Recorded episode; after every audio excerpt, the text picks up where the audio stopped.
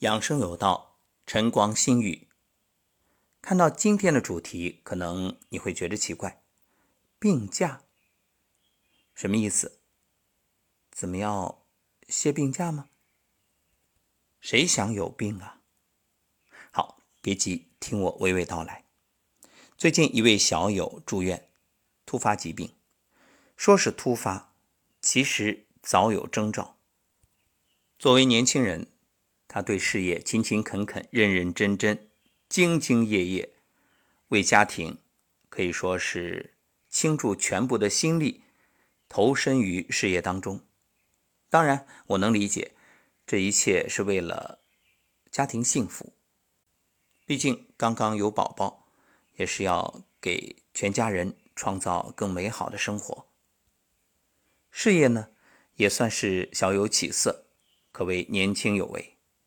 可是很久之前，我就曾经给过他提醒，我说一定要注意休息，别太拼，别太累。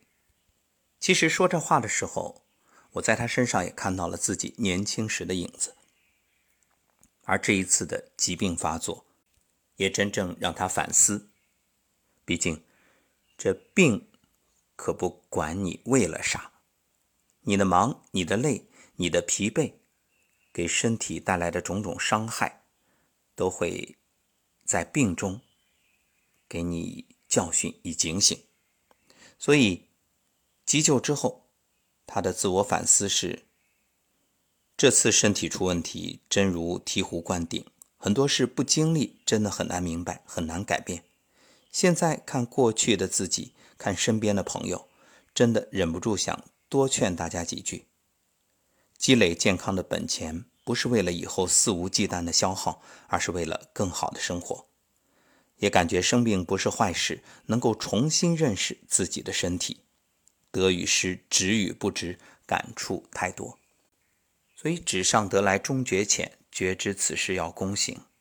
在我看来，年轻时受到这般挫折，未必是坏事，因为也真正给自己一个教训，一个提醒。跌倒了，爬起来，觉今是而昨非，能够痛改前非，自然可以脱胎换骨。由此生出这一档节目的想法，就是想提醒自以为健康的你，不妨给自己放个病假。当然不一定说你就真的向单位请假，而是你把自己当做一个病人，一个住院的病人。只是医生现在还允许你去工作，你会发现，病人他还会熬夜看手机、彻夜不睡吗？还会每天各种应酬、不醉不归吗？不会吧。所以以病人的状态生活一段时间，你会发现，哎，早早的八九点就上床就睡了，然后四五点钟自然醒来。这就是我前面所说的这位朋友，他现在的状态，自己感觉越来越好。你看，这病是一个提醒，当然是以这种比较猛烈的方式提醒，因为曾经啊有过提醒，发烧啊，有一些不舒服啊，但自己根本不在意，在当时会以为任何事儿都不如工作重要。所谓的生病，赶紧吃点药把它压下去，根本不理身体的提醒，那是置若罔闻，只想着不耽误工作就好，只要能让我开工就好。现在呢，通通都可以丢下，都可以放到一边，只要让我健康就好，让我能够好好的活着就好。你看，这就是心态的变化。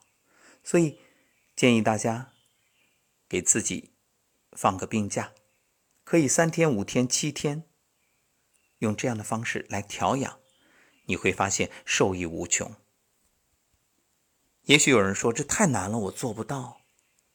是啊，八九点钟睡确实不易，可你究竟是愿意以后到了医院里被迫如此，甚至是住到 ICU 这最贵的病房，还是愿意现在不花钱？就提前自我主动选择呢？人生啊，其实有过无数次的机会，在我们遭遇某些打击之前，只看你是否足够智慧，能不能收到来自大自然的提醒。好，这一档节目送给听懂的朋友。